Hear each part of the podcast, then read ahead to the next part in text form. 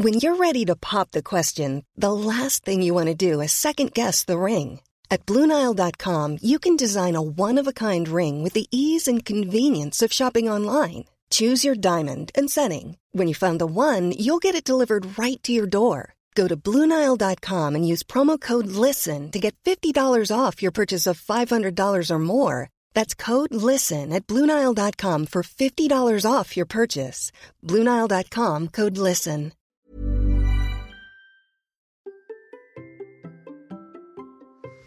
Comment la course peut-elle changer notre vie? Nadir n'a pas seulement perdu du poids et repris le sport, il a aussi repris confiance en lui et ça change tout.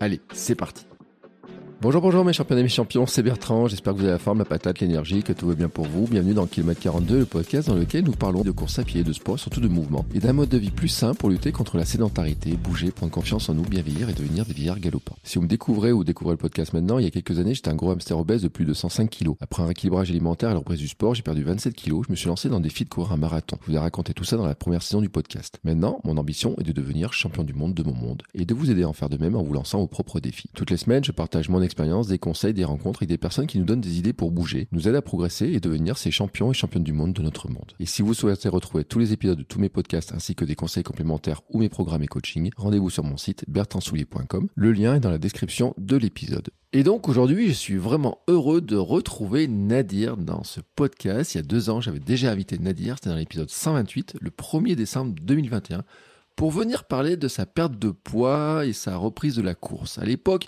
il avait vraiment perdu beaucoup de poids. D'ailleurs, je le trouvais un peu méritant. Je lui en parle au début de cet épisode. Et Nadir, depuis, bah, il a fait beaucoup de chemin sur le plan sportif, sur le plan personnel et sur le plan professionnel. Nadir le dit, ce parcours l'a aidé à reprendre confiance, devenir entrepreneur, vivre une nouvelle vie. Nadir est justement l'exemple même de ce que j'explique depuis des années dans l'intro de ce podcast et dans les épisodes. Nous ne parlons pas seulement de perte de poids, de course, mais de vivre une meilleure vie dans laquelle nous pouvons vivre nos rêves et devenir champions du monde de notre monde, même si nous reprenons le sport tardivement, même si nous nous étions arrêtés, même si nous avons des accidents de vie, même si nous avons pris du poids, même si c'est dur à un moment donné, eh ben, on arrive à faire des choses dont on ne se sentait pas capable. Et c'est ce qu'a fait Nadir. Il y a quelques jours, il s'est envolé pour Chicago avec sa fille. Lui pour courir ce marathon qui fait partie des majors, elle pour l'encourager. Alors, nous allons parler de son parcours, justement, de son voyage américain aussi. Comment il était reçu aussi par Nike, car c'est une particularité, Nadir adore Nike, et Nike d'ailleurs l'avait pris à un moment comme exemple aussi dans son application, on avait beaucoup parlé dans l'épisode précédent. Et puis nous avons aussi parlé de comment il a préparé tout ça, et puis aussi sa vie sportive, comment elle a évolué, pourquoi il a rejoint un club, qu'est-ce qui se passe hein, maintenant qu'il court en club, comment il perçoit en fait ses coéquipiers de club, comment ça l'aide à progresser, et comment bah, globalement sa vie sportive a évolué, et donc aussi comment sa vie a globalement évolué. Mais trêve de blabla, je vous laisse maintenant écouter ma discussion avec Nadir. Allez, c'est parti. Salut Nadir. Salut Bertrand. Comment vas-tu? Bah très bien et toi? Eh ben écoute, ça va bien. Puis je suis tellement content de te retrouver, moi qui suis tes aventures par Instagram. J'ai vu, tu avais voyagé, t'es... Oh là là, quel beau marathon quand même tu nous as fait. Ouais. Depuis le dernier enregistrement, c'était en novembre 2021, je crois. Ouais. Donc bah depuis deux ans, oui, j'ai fait du chemin, j'ai fait des kilomètres. Ouais. Et ça m'a emmené jusqu'aux États-Unis. Ouais. Mais alors, tu sais quoi? Cet enregistrement, en fait, on va pas en parler parce que comme personne ne l'a écouté, euh, puisqu'il n'est plus en ligne. ouais. ouais, tu peux le remettre hein, si jamais. Ouais.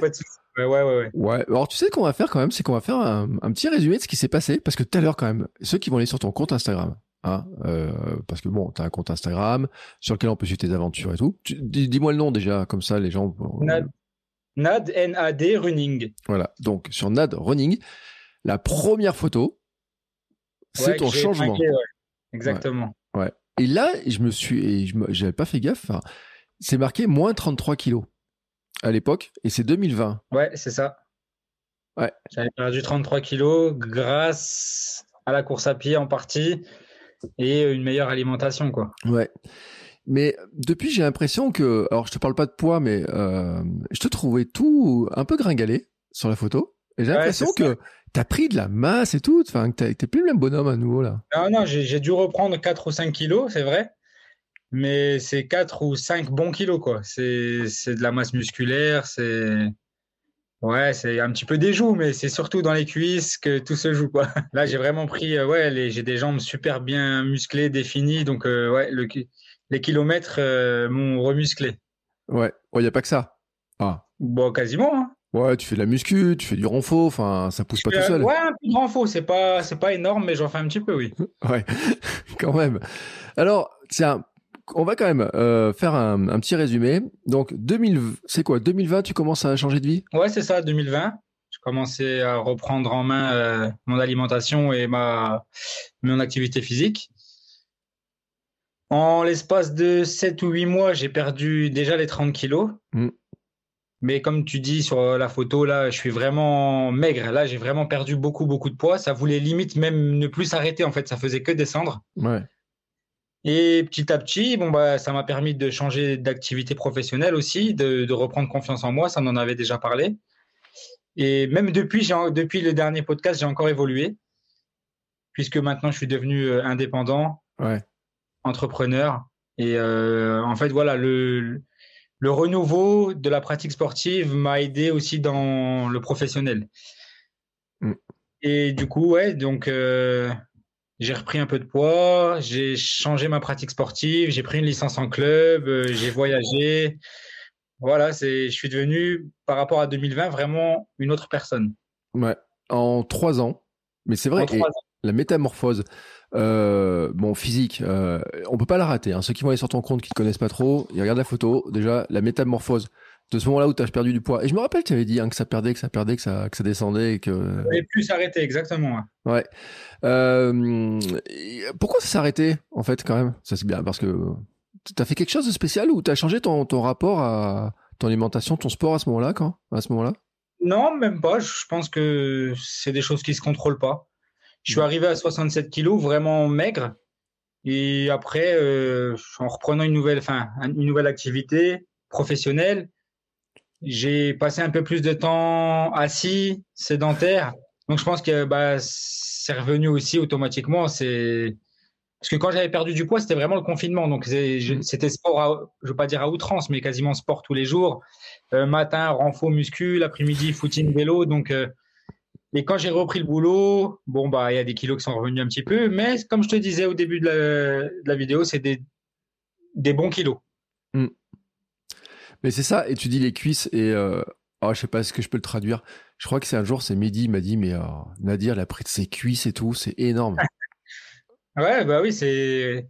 Ouais, je pense que voilà, c'est ça, c'est la course à pied avec l'impact au sol. C'est comme ça que tu, c'est comme ça que tu dessines tes cuisses. Moi, je avais pas conscience parce que j'ai toujours eu des bonnes cuisses, même avant quand je jouais au foot, tout ça. Mmh. Mais maintenant, euh, maintenant, quand je me mets devant un miroir ou que, je contracte, c'est incroyable, quoi. si j'avais les abdos aussi affûtés, c'est ce que j'ai marqué dans ma story il y a quelques jours, euh, je serais un bodybuilder, quoi. Ouais, mais attends, alors dans mes souvenirs, c'était pas si mal que ça. Après, non, enfin, c'est quoi? C'est que ça te plaît pas? Non, non, non, je suis très très bien comme ça, c'est très bien. Ouais. Mon physique me plaît, euh, impeccable. Et euh, ce que j'ai vu, c'est que tu es toujours fan de Nike, hein, par contre. Ça n'a pas changé, ça. Ouais, mais non. Justement, c'est là que ça a un peu changé. Parce que euh, de par des amis, tout ça en commun, j'ai rencontré des personnes chez Puma mmh. et j'ai pu essayer d'autres paires. Et du coup, j'ai un peu changé mon, mon addiction pour Nike. J'ai une rotation maintenant avec pas mal de paires de Puma qui sont très accessibles financièrement, plus accessibles que Nike et qui sont vraiment euh, aussi confortables, dynamiques. Euh. Donc euh, voilà, j'ai même essayé des ASICS ouais. qui m'ont été offertes par, bah, par ASICS pour le marathon de Paris l'année dernière. Et non, franchement, ça par contre, j'ai pas accroché. Donc je pense que voilà, ça c'est aussi, c'est aussi indépendant de chaque personne. Chaque personne a à sa constitution morphologique, ses pieds, ses jambes, sa, sa foulée. Et, les, ASICS ne me conviennent pas, quoi. Mais euh, parce que faut, faut le dire pour ceux qui ne savent pas, c'est qu'à un moment donné, tu as été mis en avant par Nike dans les changements de sport et tout. Tu faisais le kéké en Nike. Enfin, je peux permettre de dire que tu faisais le kéké, mais tu posais et tout. C'était sur, sur leur application. C'était sur quelle application déjà? Ouais, sur l'application Nike Run Club, ouais. Ouais. Et euh, tu posais et tout. Euh, il, te, euh, enfin comment se dire, t'étais un sacré modèle. Je veux dire quand ils te mettent là comme ça, parce que changement de poids, tu tu poses bien et tout. C'est un bel exemple. Très bel exemple. Et j'ai eu du coup là à Chicago bah, ce, même accueil de Nike Chicago, quand j'y suis allé pour le marathon, euh, il y avait euh, un community manager là-bas et tout. On a, échangé. J'ai rencontré coach Bennett aussi, qui est très très connu. Et euh, bah, on a échangé là-dessus. Et comme il me disait, voilà, ils ont besoin de profils comme le mien. On va dire le profil de Monsieur Tout le Monde, il est plus inspirant que le profil d'un athlète professionnel, quoi. Mm. Mais à Chicago, tu y allais par tes moyens ou c'est Nike qui t'invite? Non, non, non, j'y suis allé par mes propres moyens. Je me suis, euh, bah, pour en revenir à ce qu'on parlait tout à l'heure, on avait échangé après le marathon de Barcelone, mon premier marathon que j'avais terminé en 4 heures. Entre-temps, bah, j'ai fait des kilomètres, j'ai fait des semis, des 10 kilomètres, des, des courses un peu partout, même, même, même un trail avec euh, papa roadrunner, Mathieu. Ouais. J'ai pas du tout kiffé, franchement, c'était pas mon truc. Euh, physiquement, c'était compliqué pour moi. Et du coup, après, j'ai fait le marathon de Paris aussi, un peu blessé, j'avais pas couru beaucoup avant, mais je m'étais dit que le jour où je referais un marathon, ce serait pour passer sous la barre des 3h30, donc pour mmh. gagner 30 minutes. Et euh, hasard du calendrier, ça me propose l'inscription pour Chicago. Je dis bon, bon on va tenter l'aventure. Je, je, je m'inscris au tirage au sort et euh, j'ai eu cette chance d'avoir un dossard. Donc bah, j'ai mis un an à économiser un petit peu pour euh, faire ce voyage voyage que j'ai fait avec ma fille mmh. de 16 ans. Et ouais, je suis parti par mes propres moyens, mais là-bas, Nike m'a très bien accueilli. Euh, sur, il y avait des petits runs avec eux, il y avait des. Ouais, ils, ils, ont, ils ont fait pas mal des petits événements et non, non, c'était vraiment top du top. Ouais, mais c'est-à-dire, attends, comment ils savent que tu es là? Tu les accueilles, ils tu leur as envoyé un message, tu leur as dit enfin... Ouais, j'ai une personne de Nike, euh, je sais pas qui c'est, en ligne, Nike Assist, quand je reçois le mail, c'est marqué Nike Assist, ouais. qui m'avait déjà contacté cet été pour faire le 10 km du PSG. Ouais. Et cette même personne qui, qui m'envoie un mail, je sais plus, euh, deux ou trois semaines avant Chicago. Mm. Et euh, je sais pas, peut-être que cette personne me suit sur Instagram, mais je ne sais pas qui c'est, je sais pas. Mm. Elle savait que j'allais à Chicago, elle m'a envoyé un message. Est-ce que je voulais participer au check-out run avec un, un, comment, un brunch dans un parc privatisé euh? Bon, bah, j'ai accepté, j'y suis allé et puis j'ai profité, quoi. hey, t'as raison, attends. Et quand même, en plus, Chicago, ça fait partie des gros, gros marathons. Une ville, euh, moi qui me faisais rêver quand j'étais gamin. Alors, toi, t'es plus jeune que moi, mais euh, enfin quoi que j'en sais. Si t'es plus jeune que moi, toi, t'es peut-être plus jeune que moi. Euh, mais tu sais, moi, Chicago, c'était Chicago Bulls dans ma dans ma jeunesse, Michael Jordan, etc. Je rêvais d'aller à Chicago. Tu vois, moi, je suis allé hors pas très loin d'ailleurs sur un voyage d'été, mais je me dis ouais, Chicago, tu vois, fait partie des endroits. Il y a New York, il y a Chicago, il y a Boston, tu vois. Et s'il y a trois villes où je voudrais bien aller, plus San Francisco quand même. Mais bon, mais bref, en tout cas, en courant, je me dis Chicago, ça fait quand même partie des grosses courses, quoi, des gros trucs. Ouais, c'est un, des marathons majeurs. Et bon, tout le monde a pour référence le marathon de New York, euh, qui, qui, je pense, est le rêve de tout le monde. Mais moi, j'ai vraiment kiffé Chicago. Hein. Vraiment, c'était incroyable. La ville, la démesure, euh, mm. mais aussi euh, l'empathie, l'accueil des Américains, la générosité dans, dans les encouragements. Là, c'est un marathon. Il faut savoir que du premier kilomètre au 42e, il y a quelqu'un au bord de la route. Mm. Pour avoir fait le marathon de Paris, il y a des grands des grandes portions où on croise personne. Ouais. Tu fais des 8, 10, 12 kilomètres où il n'y a pas un chat pour t'encourager. Euh, alors qu'à Chicago, j'ai pas vu ça. Je, l'ai un peu sur la fin. Il y avait une zone un peu, on va dire, euh, commerciale ou je sais pas ce que c'était, industrielle, où il y avait un peu moins de monde.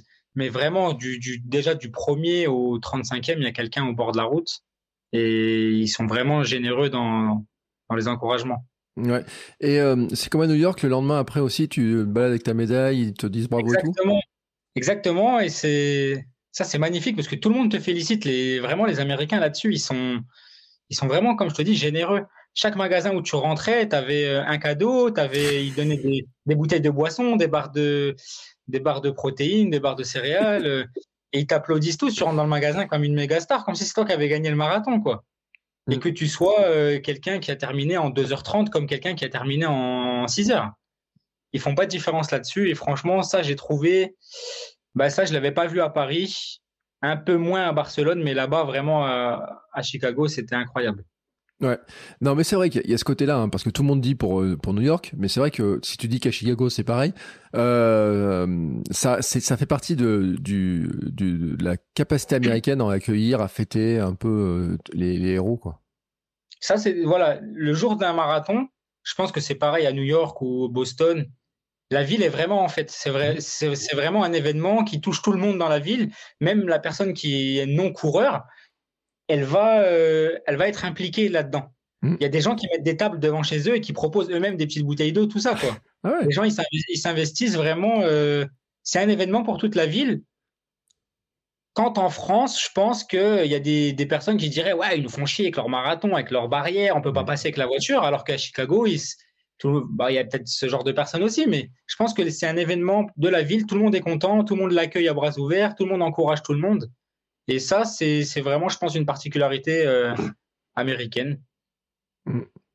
Mais euh, après, euh, ça t'a coûté quand même une... Ça coûte cher quand même. Un petit peu. Ouais. Mais ça coûte de l'argent. Par exemple, l'inscription au marathon de, parce qu'il y a plein de gens, on trouve le marathon de Paris. Toi, je sais pas en quelle année tu l'as fait le marathon de Paris, mais marathon de Paris, déjà, on trouve que. Hein, tu as fait quelle année? 2022. 2022. Euh, six, mois, après mon premier marathon à Barcelone. Ouais. Moi, je sais pas euh, si tu avais payé ton dossard à Paris ou si tu avais eu euh, une offre ou quoi que ce soit, mais déjà, les gens trouvaient que ça a monté le prix. Mais Chicago, c'est encore c'est bien plus élevé le tarif. C'est quasiment le double de Paris. Voilà. Ouais. Paris, on est à 150 euros. Et là, Chicago, c'était 253 euros de mémoire. Mmh. Ouais. que le dossard. Que le dossard, ouais. Voilà. Ensuite, il faut prendre un billet d'avion, il faut prendre un hôtel, euh, voilà. Ça, c'est encore autre chose. Euh, tu, peux le dire à peu près le chiffre, sans donner précisément, mais juste pour donner à peu près une ordre d'idée aux gens. Combien? On était, on était deux et je pense que ça m'a coûté un peu plus de 3000 euros. Ouais, tu vois. Et je me rappelle euh, quand on avait eu Fabien sur Marathon de New York, il nous a dit ouais 4000 et quelques et tout, à deux aussi, mais ils faisaient tous les deux le marathon, etc. Voilà, c'est des beaux voyages. Hein. C'est, vrai qu'après. Euh, Mais il y, a trois ans, quand j'ai commencé à courir, jamais j'aurais imaginé ça. Ouais. En, 2020, quand j'ai perdu mes 30 kilos, jamais je me dis qu'en 2023, je suis au marathon de Chicago et qu'en plus, je vais passer sous la barre des 3h30. Mm. C'est. Non, non, c'est, incroyable. Je, jamais j'aurais pu imaginer ça. Et euh, comment tu t'es préparé en fait? Enfin, à, quel moment tu te dis, tu te dis ouais j'ai une liste de marathon, je vais faire un autre marathon? Euh, tu dis j'ai un an à peu près euh, pendant l'économie. C'est-à-dire que tu t'es inscrit quoi Courant 2022 C'est ça, fin 2022. Hmm. Ils ont annoncé les, les, sélections en décembre, je crois.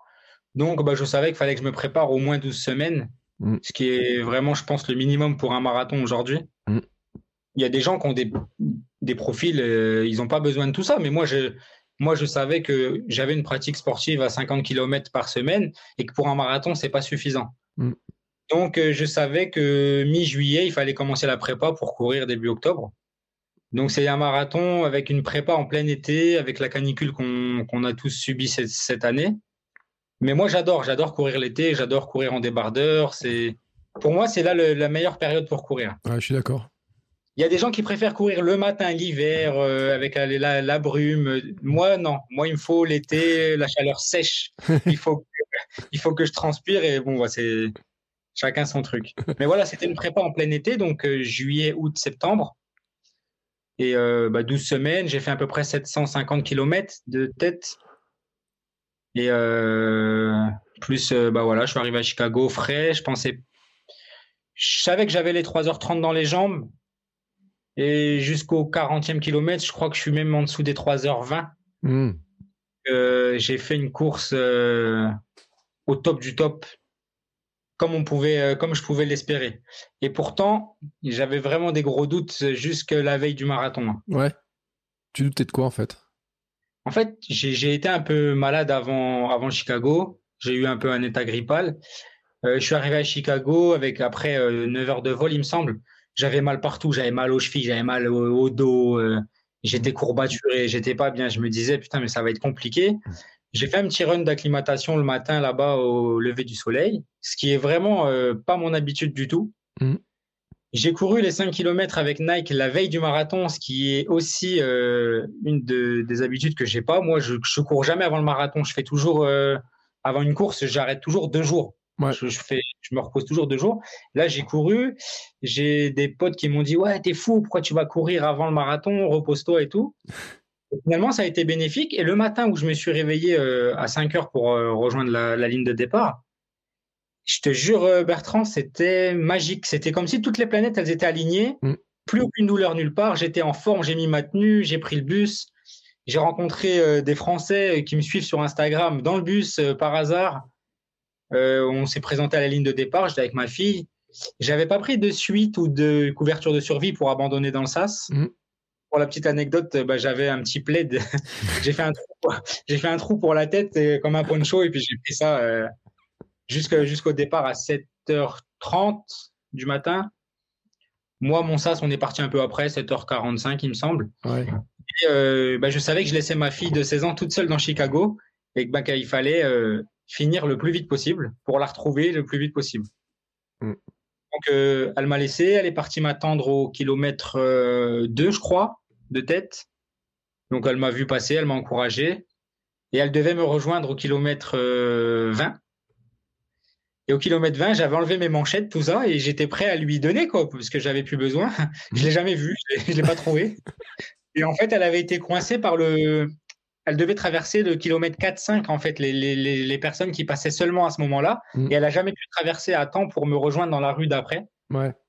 Elle, est, elle est partie directement m'attendre à l'arrivée, quoi. Bah écoute. Donc t'as gardé tes Et, manchettes tout le long. 3 heures, euh, bah, 3h27 après, euh, j'étais là. Mais euh, c'est tôt quand même comme départ. C'est 7h30, 7h45, t'as dit le départ de la course? Ouais, c'est ça, c'est ça. Bah, franchement, c'est pas plus mal. Hein. C'est au moins à midi, c'est fini, t'es douché, euh, tu peux aller, euh, tu peux aller manger un burger. Ah ouais, c'est ce que t'as fait? T'avais mangé un hamburger Euh, je crois qu'on avait fait pizza. Ouais.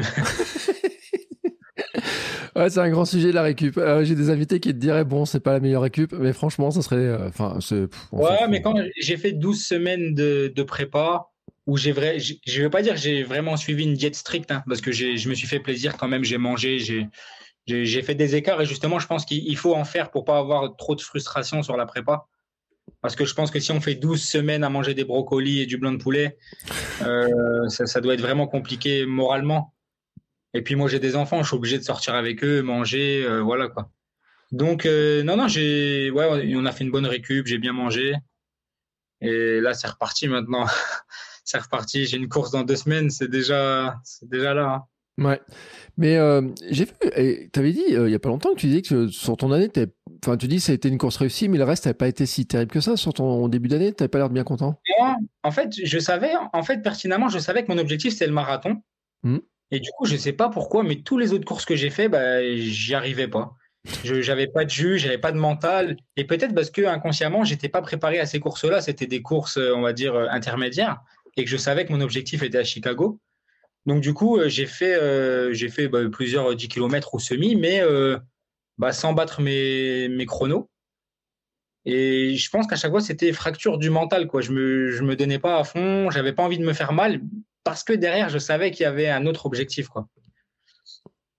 Et euh, trois semaines avant Chicago, je suis allé faire le semi-marathon de Copenhague. Mm. Donc euh, pareil, c'est un très beau voyage. C'est des... Et c'est, c'est, c'est, c'est comme pour les majors, il y a, c'est les super semis, c'est les super half qu'ils appellent ça. Mm. Donc il y a, il y a cinq euh, super euh, semi-marathons en Europe. Donc il y a Prague, Lisbonne, Cardiff, Valence, Copenhague et, et, et je sais plus. Enfin bref. Mm. Et je suis allé à Copenhague et donc là-haut c'est pareil, ils ont une super euh, au Danemark, ils ont une super culture euh, du sport. Euh, on a vu en allant chercher les dossards des mamans qui faisaient dans un parc des squats avec les bébés dans les bras, Mm. toutes les poussettes alignées. Et là-haut c'était pareil, le, le, le semi-marathon c'était fou l'ambiance. Les gens tout autour de la route, du début à la fin. En- Là c'était vraiment une course plein centre-ville parce qu'un Mm. semi c'est c'est assez petit. Et c'était pareil au niveau encouragement et tout, c'était comme à Chicago, c'était vraiment le feu quoi. Bon, et t'as parlé des majors quand même, mais euh, ça ça- ça t'a donné une idée d'aller à Chicago? Tu te dis il y a les autres à faire. Il y en a plus que cinq à faire maintenant. Je te mens pas, ma première idée, ce serait un jour de retourner à Chicago, parce que j'ai vraiment kiffé, j'ai vraiment apprécié. Mhm. Mais je trouve ça un peu con de retourner au même, au même endroit. Donc euh, j'aimerais bien, bah oui, j'aimerais bien aller à New York. Après, voilà, c'est un budget. Euh, Tokyo qui est vraiment encore plus cher. Mhm. Et je crois qu'il y a un marathon, je crois que bah, par exemple Boston, je crois qu'il faut un temps, un certain chrono pour se qualifier. On peut pas y aller, euh, tout le monde ne peut pas y aller, ou alors bah voilà, faut passer par un tour opérateur et c'est- et c'est pareil, c'est encore hors de prix quoi. Euh, et t'as regardé quand même par curiosité euh, Boston les qualifications? Ouais, j'ai regardé de tête, je peux pas dire les chronos, mais c'était pour moi inaccessible, je crois. Ah ouais? Ouais, ouais, ouais, il me semblait que c'était du 3h05, un truc comme ça, ou je sais plus. Mais vraiment, c'était pour moi inaccessible. Ah, t'es si jeune que ça, toi? Je suis pas si jeune que ça, j'ai 40 ans. Allez, et dans la tranche 40-44, c'est 3h10. Donc effectivement, non mais je veux dire, c'est vrai que ça, il t'a encore bah, une bonne marge. 3h, 3h10, c'est pas accessible à tout le monde aujourd'hui. Mmh, c'est clair. Et euh, c'est pour ça, tu disais 3h05, je me dis, attends, c'est la tranche des 35-39, tu vois. C'est que tu as vieilli un peu. c'est ça, c'est parce que j'ai 39 ans, donc j'ai regardé cette tranche-là, 3h05, tu vois. Ouais. Et euh, tu vois, en vieillissant un petit peu. Mais après, ce qui est, tu vois, ce qui est, euh, ce qui est drôle, c'est que quand tu seras dans la tranche 45-49, et t'as le temps, hein, c'est dans pas si loin que ça, et bah, c'est 3h20. Tu vois Ouais. Et 3h20, pour moi, aujourd'hui, c'est accessible. Mm. Je pense que mon prochain marathon, bah, je, vais, je vais viser les 3h15. Et c'est pareil, il y, a, trois ans, on m'aurait dit ça, j'y aurais jamais cru. Je, courais à 6 au kilo, ensuite à 5,30, ensuite à, à, 5 au kilo, comme on dit, à 12 km heure. Euh, jamais de ma vie, j'aurais imaginé faire un marathon bah déjà plus rapide que les 12 km heure. Ouais. Et euh, bon, tu vois quoi, quoi Boston, hein, si euh, t'en seras pas loin de la qualif, hein, autant, hein, franchement, je te le dis. bon, qu'est-ce qui t'a permis de progresser autant en fait? La discipline. C'est en fait quand il n'y a pas de course programmée, qu'il n'y a pas de, de prépa particulière, on s'entraîne pas avec euh, autant d'intensité et d'assiduité. Mm. Si on court pour courir, comme beaucoup de personnes font, juste pour s'entretenir, je pense qu'on a la facilité de, un jour où il pleut, de dire ouais, bah, on verra demain. Euh, quand, on est, quand on a fixé une date dans l'agenda, quand il y a un objectif à atteindre, eh ben, on n'a pas le choix même si on n'est pas motivé, même si on n'a pas envie, bah, la discipline, elle prend le dessus parce qu'aujourd'hui, on doit faire la séance. Parce que euh, on s'est mis euh, des, allures cibles, des séances type à faire. Et je pense que c'est la discipline qui prend le dessus sur tout le reste. Mm. Il y a des fois où je te mens pas, hein, j'ai fait des semaines à plus de 90 km, j'avais jamais fait ça, hein, même euh, pas loin des 100 km quand je voyais des mecs faire des prépas marathons avec des, semaines à 100 bandes, je me disais, mais c'est pas possible. je fais ça en deux semaines, je pourrais jamais faire ça moi en une semaine. Et au final, on y arrive hein, en coupant la poire en deux, en faisant euh, l'endurance fondamentale le matin et puis une petite séance euh, un peu plus de VMA le soir, euh, des plus grandes sorties le dimanche. Et mais il y a des fois où j'étais pas du tout motivé, où j'avais pas du tout envie. Et, ben je me disais, c'est marqué dans l'agenda, l'agenda il est accroché sur le frigo, ce soir c'est temps, et là, il n'y a pas le choix, on y va. Hein. Mm. Non, mais c'est un très bon conseil, ça, par contre, tu vois, de, l'avoir dans l'agenda. Euh, moi, c'est le conseil que je donne à tout le monde, hein, c'est de dire, euh, tu marques les séances dans l'agenda, tu, tu honores ton rendez-vous, quoi. Tu es présent à ton rendez-vous et euh, déjà, c'est un, un point. Et c'est vrai, quand tu as un objectif comme celui-là, dans lequel, en plus, ça, demande des économies, ça a un gros budget pour y aller et tout, une belle fête, euh, t'as pas envie de te rater, quoi. Donc, c'est encore plus motivant. Ça, Après, il y a des séances que bah, j'ai reporté au lendemain, j'ai décalé, j'ai échangé. Il y a des fois où je me sentais pas top top, et ben j'avais pas envie de faire la séance sur piste. Et ben j'allais faire euh, une heure d'endurance à la place, et puis la séance piste, ben, je la décalais deux jours après. Donc j'adaptais, mais mon planning de la semaine a toujours été respecté. J'avais à chaque fois une séance de VMA courte, une séance de VMA longue, et tout le reste en endurance fondamentale avec un peu de travail en côte. Et j'ai toujours respecté mon agenda euh, semaine après semaine. Attends, tu es à Bordeaux, tu as trouvé des côtes? Ouais, parce que moi je suis pas à Bordeaux même, je suis juste à côté, donc euh, j'en ai un petit peu. Ah ouais, non parce que tous les Bordelais qui me disent qu'il n'y a pas de côte, euh, je me dis attends.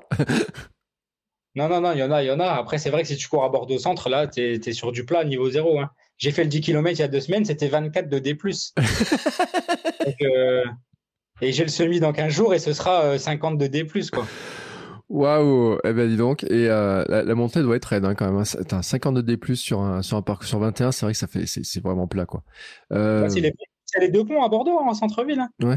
C'est ça qui te fait le dénivelé, c'est même pas, c'est même pas la course en elle-même, c'est les deux ponts, le pont de Pierre et le pont euh, Chaban. Ouais, remarque, un pont, c'est, toujours vache. Hein. Euh, les, les, petits passages de pont, moi je sais qu'à Semi de Vichy, c'est pareil, il y a deux petits ponts, c'est plat, mais il y a deux ponts. Euh, tu, tu les sens passer. Donc, euh, on va arrêter de se moquer du dénivelé de Bordeaux alors, parce que les ponts, c'est toujours euh, compliqué à passer. Euh, T'as une stratégie pour passer les ponts? Tu les passes à toute vitesse? Tu les Ah, c'est ça. Hein. Moi, je les passe. Bah, j'essaye de pas trop réduire dans la montée. Et puis mm. je rattrape un peu sur la descente, quoi. Même si tout le monde te dit qu'il faut pas accélérer dans la descente, c'est bah, c'est mécanique, t'as pas le choix, ton corps il t'entraîne dans tous les cas. Ouais. Puis moi, c'est le truc que je dis aussi, c'est que quand, dans les descentes, quand tu trouves une petite descente et que tu lâches le, un peu, là, tu te rends compte, tu peux courir encore plus vite que ce que tu as l'impression. Ouais, ça fait du bien. Ça fait du bien. Ça fait du bien, ça relance. Euh, ton programme, là, de, tu dis, attends, t'es monté à 90 km, autour de 100 km sur des semaines d'entraînement. Euh, c'est, euh, c'est que tu t'es fait ton programme tout seul, t'as un coach, t'as. Non, j'ai un, j'ai un ami, il s'appelle Steve. Donc, mhm. bah, il est pareil, il est présent sur les réseaux. Il s'appelle Steve Running. On peut le trouver sur Instagram. Euh, c'est lui qui m'a aidé, c'est lui qui m'a conseillé. Déjà sur plusieurs semis avant où j'ai battu mes records, c'est lui qui m'avait fait les prépas, tout ça. Euh, il est passionné, il est amoureux de ce sport, il est dans le partage, il est, il est vraiment inspirant, motivant. Et donc, du coup, je lui disais, bah, écoute, cette semaine, je vais faire ça, ça, ça. C'est lui qui m'avait un peu guidé, et puis d'autres personnes, hein, il n'y a pas que lui, qui m'avait dit, bah, tu fais, euh, faut que tu augmentes progressivement, tu vas commencer à 50 bornes, et puis tu rajoutes 10% la semaine d'après, et ainsi de mm. suite. Une fois que tu es arrivé à, fait trois semaines d'affilée, à aller, on va dire, 55, 60, 70 bornes, bon, bah, tu réduis un petit peu. La semaine d'après, tu fais 50 pour laisser ton corps assimiler. Et puis la semaine d'après, c'est pareil, tu reprends et puis tu augmentes. Donc ça a été vraiment progressif. Hein je suis pas parti de zéro avec des semaines à 90 km. Ouais, mais quand même, 90, euh, hein, pour ceux qui, euh, qui seraient un peu surpris. Moi, c'est vrai que sur mon marathon, je crois que j'étais monté à 60, presque 70 sur une semaine, je crois, quelque chose comme ça, mais euh, ça en fait quand même, 90 hein, sur une semaine. Hein. Ça en fait, ça en fait, et franchement, le dimanche, quand tu as fini la grosse, grosse séance, bah, t'es pas pressé de reprendre le lundi sur l'endurance fondamentale. Tu voudrais arrêter, te reposer, mais voilà, c'est. Et après, c'est ça, c'est aussi comment tu vas mixer ton calendrier.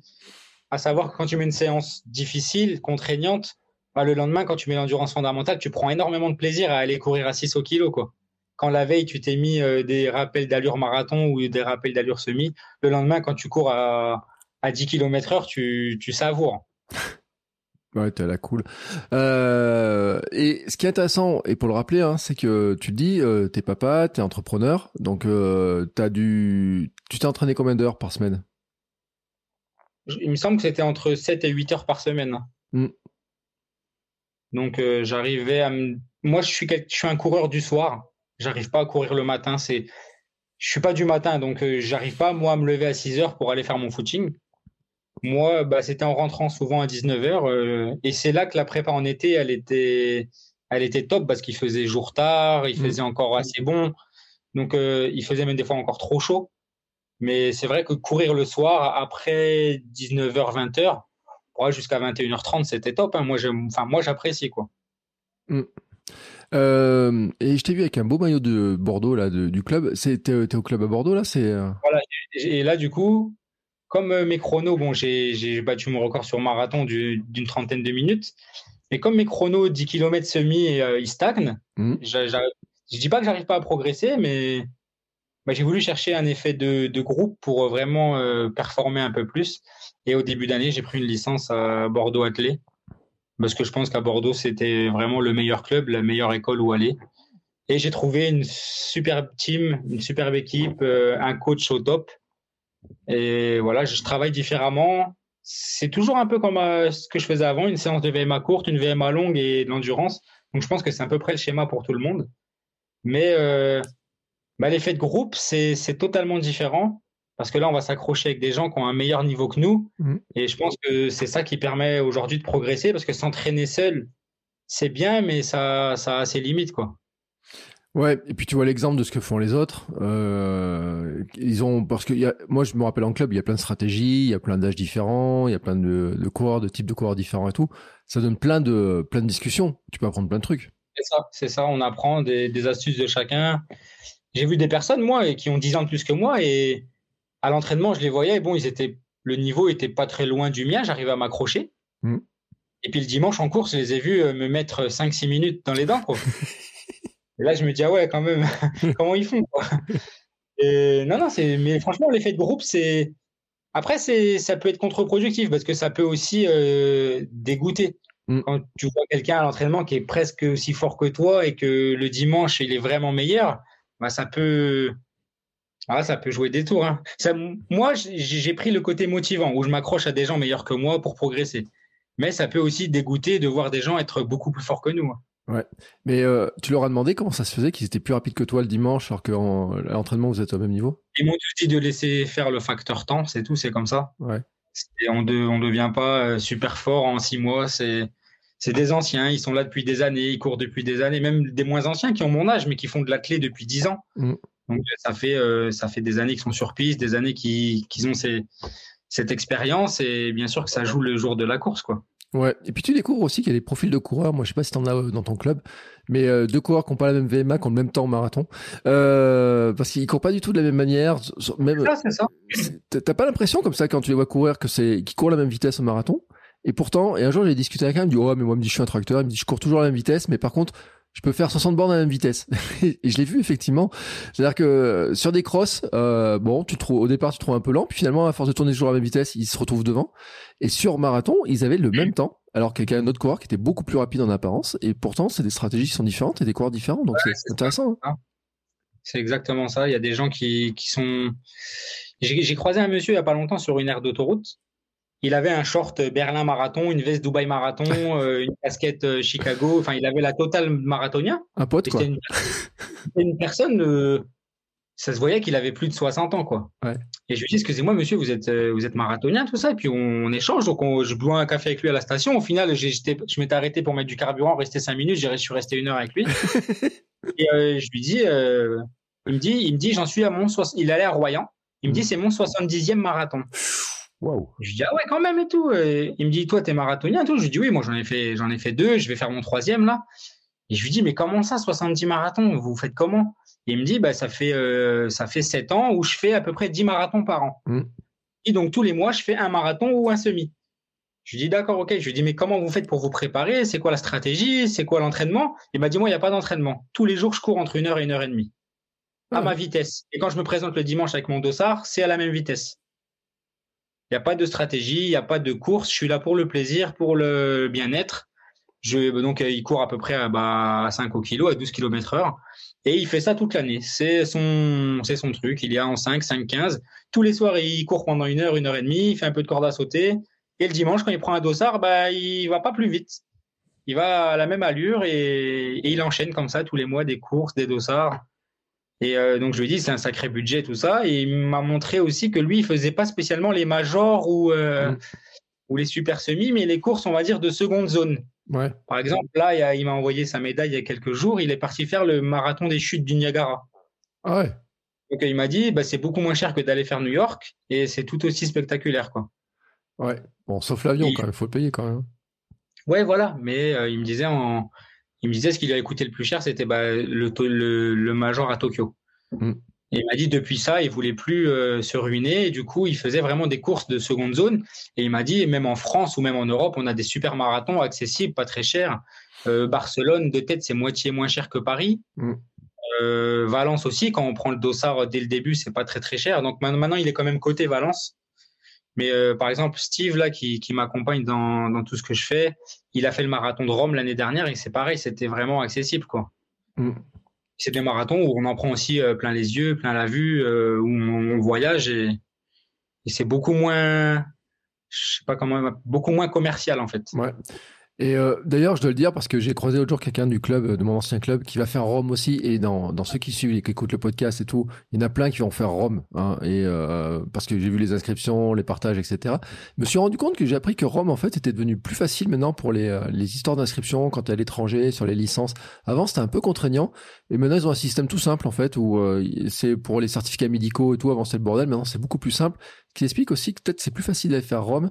Puis c'est vrai que Rome, depuis la France, c'est pas très loin finalement. Oui, c'est sûr. Mais tu sais, là, pour Chicago, on m'a pas demandé ni de licence ni de certificat médical. Hein. Ouais? Tu payes ton dossard et tu viens courir, quoi. Mm. Tu, coches juste les cases, oui, je suis en bonne santé, oui, je suis pas allergique, et puis c'est bon, c'est parti, quoi. J'allais te dire un truc, te faire une blague, ils t'ont laissé rentrer alors que tu étais un peu malade. Euh, tu as eu de la chance, quand même. ouais, c'est clair. C'est clair, c'est clair. ils m'ont laissé rentrer, ils m'ont laissé courir, ils m'ont laissé ramener ma médaille, donc c'était magnifique. Euh, euh, L'empêche que le, toi, ce qui est, ce qui est, ce qui est, ce qui est chouette, c'est que ça montre quand même le, le progrès, parce qu'on le dit, tu cours depuis trois ans. Donc, tu as, as, gagné un en. Petit peu, un petit peu plus, ouais, allez, un petit. Mais on va dire la pratique sportive pour la compétition et les dossards, ça fait trois ans, ouais. Ouais. Mais euh, tu as fait quoi? Alors, tu avais fait du foot avant, hein, à une époque Ouais, j'ai joué au foot, et puis après, pendant une dizaine d'années, euh, stand-by, j'ai bossé, j'ai élevé mes enfants, et j'ai rien fait de plus, quoi. Mmh.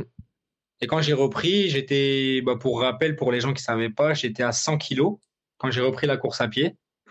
Et euh, bah, petit à petit, à force de, à force de m'entraîner, à force de courir, bah, j'ai vu le poids descendre, j'ai vu les performances euh, s'améliorer.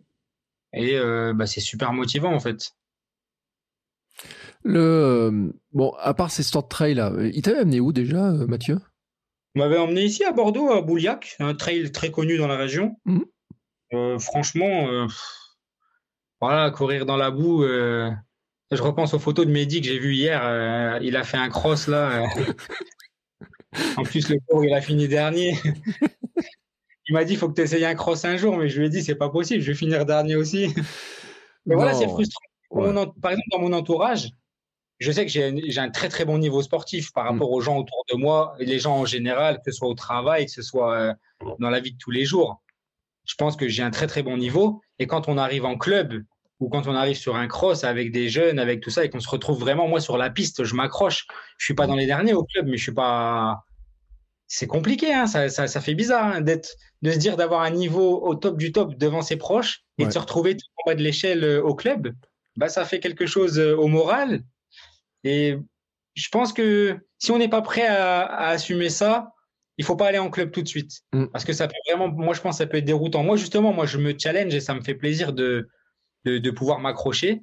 Mais je pense que ça peut faire du mal moralement à quelqu'un qui, qui, a perdu du poids, qui a atteint une, un sacré niveau et qui se retrouve dans un club avec que des bons. Ah là, ça peut, ça peut faire mal. Mais tu sais que j'ai, moi j'avais, c'était une des limites que je m'étais fixé euh, quand j'avais voulu rejoindre un club justement pour, euh, bah, pour apprendre à mieux courir. J'avais envoyé un message au président en disant euh, vous acceptez les vieux qui courent depuis pas longtemps, qui sont lents et tout. Et il m'avait répondu d'une manière très amusante. Il me dit Ouais, ben, il suffit de voir, bien voir, tu verras, tu seras probablement, sûrement pas le plus vieux, dit ça c'est sûr, et probablement pas le plus lent, mais pas le plus rapide, mais pas le plus, pas plus lent. Et c'est vrai qu'il y a tout, parce que moi dans le club, on avait euh, une championne de France euh, de course de montagne, Hein, en, en jeune et tout. On avait un gamin qui était pas très loin de l'équipe de France aussi, des gamins qui couraient dans tous les sens, euh, même quand ils te racontaient leur soirée de la veille et qui, tu vois, à quelle vitesse ils couraient sur la piste. Je dis, non, attendez, les gamins, vous déconnez. Et euh, j'ai fait la blague à des gamins, j'ai dit, tu pèses deux fois plus, t'es deux fois plus léger que moi, toi. Et il me dit, non, non, c'est pas vrai. Je dis, peut-être pas maintenant, mais il y a quelques temps, c'est le cas. Et donc, cette espèce de confrontation avec des gens qui courent depuis des années, qui ont de la technique, pour qui c'est tellement habituel. Et c'est vrai, tu as raison de le dire. Mais par contre, là où tu as raison de le dire aussi, c'est que ton niveau de euh, quand tu fais 3h27 au marathon était une heure plus rapide que le temps moyen des Français quand même. Bien sûr, c'est pour ça, ouais, c'est sûr. Faut pas, faut pas négliger non plus. Il faut pas se dire qu'on est nul. J'avais fait un réel il y a pas longtemps où on est tous le, nul de quelqu'un d'autre. Mm. Euh, c'est sûr que moi, quand j'arrive à l'entraînement et que je vois les mecs qui courent le, 10 km en 32, 33, euh, moi, je suis en 41 minutes je peine à passer sous les 40, ça me, ça me fait mal, quoi. Je, me, dis, j'y arriverai jamais, alors que, mais, mais je m'accroche pour moi progresser mon, mon propre chrono. Mais euh, ouais, c'est, faut pas négliger non plus que, bah, il y a trois ans, je faisais 100 kilos et qu'aujourd'hui, je suis capable d'approcher les 40 minutes, les 1h30 au semi, et j'ai fait 3h27 à Chicago. Donc, euh, faut toujours être reconnaissant de ça et, et transformer ses exploits en suffisance, quoi. Ouais, il faut en être fier. Et tu peux en être fier parce que le parcours, il est, euh, il est magnifique. Et puis, euh, c'est vrai, euh, le temps que tu fais à Chicago, les moyens que tu t'es donné pour le faire et tout, c'est un bon temps. Et c'est comme l'histoire. Tu dis, t'approches des 40 minutes sur 10 km Ouais, je suis à 41 quelque chose. Je pense pas être très loin des 40 minutes. Je pense que 2024, ça va. De toute façon, 2024, j'ai 40 ans. Il faut que je passe sous les 40. c'est l'objectif. Donc, non, j'en suis, j'en suis, j'en suis pas très loin parce qu'à l'entraînement, c'est des allures que j'arrive à tenir. Donc, normalement, je suis pas très loin. Ouais. c'est quand ta prochaine chance là que Là, j'ai un, j'ai un semi, euh, j'ai un semi dans 15 jours. Hmm. Bon, je viens de, je viens de reprendre depuis Chicago là, donc je serai pas non plus euh, au top du top. Mais euh, après, je vais, bah, je vais, je vais regarder les courses pour 2024 et ce sera vraiment en 2024 que je vais, que je vais me fixer des vrais objectifs. Là, je vais finir l'année comme ça, tranquille. Ouais. Mais d'un autre côté, c'est vrai, après, je sais pas si tu cours avec eux, mais c'est vrai qu'à Bordeaux, il y a de sacrés coureurs en plus. Euh, qui sont au club en plus, qui doivent être dans le même club que toi, des gars comme Jeff Lastonnet et compagnie, là, je sais pas s'ils courent. Jeff, Jeff bah, je le côtoie régulièrement, je le, je le vois à l'entraînement. Euh, oui, bah c'est comme je te disais tout à l'heure, c'est les personnes quand tu arrives à l'entraînement, déjà ils sont là une demi-heure avant toi, ils ont déjà fait une demi-heure, une heure d'entraînement de plus que toi. Quand le coach il lance la séance, euh, bon bah eux ils sont vraiment, c'est des extraterrestres pour nous. Hein. C'est, ils courent des allures incroyables quoi. Ouais, je, suis sur la page de Jeff, là, euh, 29-14 au 10 km, et les remèdes en 8h58. Euh, mais bon, c'est un sportif de très haut niveau, hein, qui, a eu une, qui avait une, première une grande carrière à une époque. Mais c'est, vrai que c'est intéressant aussi de voir comment ils font, comment ils s'entraînent, leur, bah, leur hygiène de vie. C'est ce, que je recherchais en, c'est ce que je recherchais en club, parce que évidemment, moi, j'ai pas, pas cette vie d'athlète. Même si quand on fait euh, pas loin de 40 minutes, euh, on, on, automatiquement, on change de vie. Mm. C'est la pratique sportive, moi euh, elle prend beaucoup de place dans, ma vie de tous les jours. Euh. mais euh, c'est ce que je recherchais en allant en club, c'était d'apprendre de ces gens-là, d'apprendre des, gestes simples sur la posture, sur les gestes, sur le mouvement des bras. Sur, euh, c'est des choses que tout seul, moi, je ne peux pas apprendre, je peux pas contrôler. Et c'est pas en regardant une vidéo YouTube ou de Major Mouvement qu'on va qu'on, va devenir ultra performant. Et tu vois, par exemple, à l'entraînement, il y a, un monsieur, il fait de la marche nordique. Mmh. Et la semaine dernière, c'était lui qui me disait, tiens, Nadir, bouge les bras comme ça, fais comme ça, reste pas crispé. C'est lui qui, va qui me donne des conseils. Et euh, bah, c'est pour ça que j'ai pris une licence en club. En fait, c'était pour progresser, pas sur la course à pied, parce que bah, maintenant je sais courir quand même. C'était sur des, petits détails, des petites astuces, des, des, comme je te dis, des mouvements, des positions, des gestes, euh, de la récupération, de, l'anticipation. Il y a plein de trucs en fait, on se rend pas compte. Il suffit pas juste de courir, quoi. Ouais. Mais euh, pour revenir à l'histoire des crosses, ils t'ont pas envoyé de faire des crosses en interclub ah, attends, ils m'en ont pas parlé encore. on sait Mais j'essaierai, hein, parce que j'ai essayé le trail, j'essaierai, il n'y a pas de souci. Hein. Ouais. Pourquoi pas? Non, mais euh, c'est vrai que bon, on enregistre le lundi, là, on est le 20. C'est vrai que euh, pour ceux qui, euh, qui oh, je diffuse un, peu, un petit peu en décalé, je diffuse 10 jours après, en fait. Donc, par rapport à Mehdi, j'espère qu'il s'est remis parce qu'il y a eu des douleurs de dos, etc. Mais c'est vrai que le cross, et j'en parle avec tous les invités, et d'ailleurs avec l'invité de la, bah, de la semaine dernière, hein, pour, pour, on en parlait aussi de la, à quel point le cross, c'est quelque chose quand même qui est formateur et tout. Mais c'est vrai que c'est raide parce que en, général dans le cross, t'as que les gens de club qui courent, qui courent, qui courent, et t'es confronté à ce que tu viens de dire là. C'est-à-dire que quand tu dans ton entourage, tu, peux avoir un bon niveau et tout, même par rapport à la moyenne française. Mais c'est vrai que quand tu es confronté à des gens qui courent depuis tout le temps, tout le temps, bah, d'un coup tu changes un peu de, de monde. tu, vois un autre monde quoi. Mais Mehdi a, a quasiment le même niveau que moi, je pense. On n'est pas très loin. Euh, quand on, nous, quand on fait une course un semi, un marathon ou même un 10 km avec, on va dire, la population générale dedans, on arrive à être dans le top 20, voire 15%. Mais comme tu dis, le jour où tu vas faire une course euh, des interclubs ou des crosses ou un truc comme ça, où c'est que des gens du club et des mecs qui ont une vingtaine d'années et tout, tu te retrouves dans le top 90%. Tu es, es à la fin du peloton. Mm. Alors toi, toute l'année, tu fais le beau sur les réseaux avec ton niveau. Et puis là, c'est réduit à néant en une course de 4 km dans la boue. Quoi. Euh, moi, j'ai pris 3 tours de retard. Je me suis, il me suffit de prendre 3 tours par le premier, sur mon premier cross. Euh, Mais le premier, bon, et après, il était champion de France en cross, hein, en, senior. Euh, pas en senior, en, en vétéran, tu sais, dans les catégories vétérans. Mais après, on se rend compte que les vétérans, ils galopent aussi à une vitesse qui est, qui est juste hallucinante. Euh, bah, t'es vétéran, toi, de toute façon, maintenant. Bah oui, t'es vétéran, de toute façon. Ouais, ouais. Ouais. Et que les vétérans, plus ils vieillissent, et plus ils vont vite, j'ai l'impression, certains. Bon, euh, peut-être pas tous, mais tout, tu les vois après sur des courses, ils avancent, ils galopent très vite. Et c'est vrai que moi, je m'étais, ouais, je crois, il m'a doublé, ouais, peut-être deux, trois fois, tu vois, quelque chose comme ça. Euh, mais bon, voilà, c'est vrai qu'on les confronte, et c'est aussi l'occasion de les confronter parce que euh, lui, tu vois, il avait une catégorie athlète de haut niveau, euh, tu vois, vrai entraînement, et puis je vois s'entraîner régulièrement et de pouvoir faire la même course qu'eux, mais vraiment la même course qu'eux, parce que là, il n'y a même pas de question de ça. C'est-à-dire que tu es dans la même catégorie, on dit, euh, t'es vétéran, tu cours avec ces, vétérans-là, on est tous sur la même ligne de départ, tout le monde part à la même vitesse. Et euh, c'est là où tu vois aussi un petit peu, je trouve, c'est encore un autre monde. C'est vrai que c'est encore un autre monde par rapport au 10, au semi, au marathon, euh, ces courses-là, c'est, c'est encore un autre univers à découvrir, je te le souhaite. Ah, peut-être pas euh, cet hiver, tu verras bien. non, mais après, franchement, l'esprit club, c'est pas mal du tout. Nous, on a une superbe équipe avec une bonne ambiance. Euh, et puis c'est des personnes que, comme tu dis, je croise régulièrement, même dans Bordeaux, sur des footings le dimanche, on se mm. croise tous sur les quais, on se connaît tous. Euh, donc euh, après, si même tu finis dernier, bon bah c'est tout, comme on dit, hein, comme il disait Pierre de Coubertin, l'important c'est de participer. Même si je pense que pour son ego, ça doit faire toujours mal de finir dernier. Après, par exemple, hier, Mehdi me disait qu'il le prenait à la rigolade. Et c'est comme ça qu'il faut le prendre dans tous les cas. Mm. Ouais, ouais, ça titille toujours un petit peu notre compétitivité, mais après, bon, tu te dis, hein, ça fait partie du, fait partie du jeu hein, quand on est dans une course comme ça. Euh, le, tu disais maintenant, donc tu as un semi dans 15 jours. tu t'es déjà fixé des choses pour, de, pour l'année qui vient, 2024 J'aimerais bien déjà refaire un marathon, un, des majors, lequel, je ne sais pas. J'attends le tirage au sort de Berlin. Mmh. Londres, Londres j'ai reçu une réponse négative. Donc après, je peux toujours le faire par un tour opérateur, mais il, tombe début avril et moi j'ai la Ramadan début avril, donc enfin mi-mars, mi-avril, donc ça tombera pas top top pour une prépa. Mm. Donc c'est soit je me fixe un marathon dès le début d'année, je crois que c'est Rome, qui est juste avant le, Ramadan, ou alors un en fin d'année. J'aimerais bien faire Berlin parce qu'il tombe, il me semble, au mois de septembre. Et, euh, et puis après, s'il n'y a pas, ben, on cassera la tirelire pour aller à New York au mois de novembre. Oula, ouais. Alors Rome, c'est le 17 mars.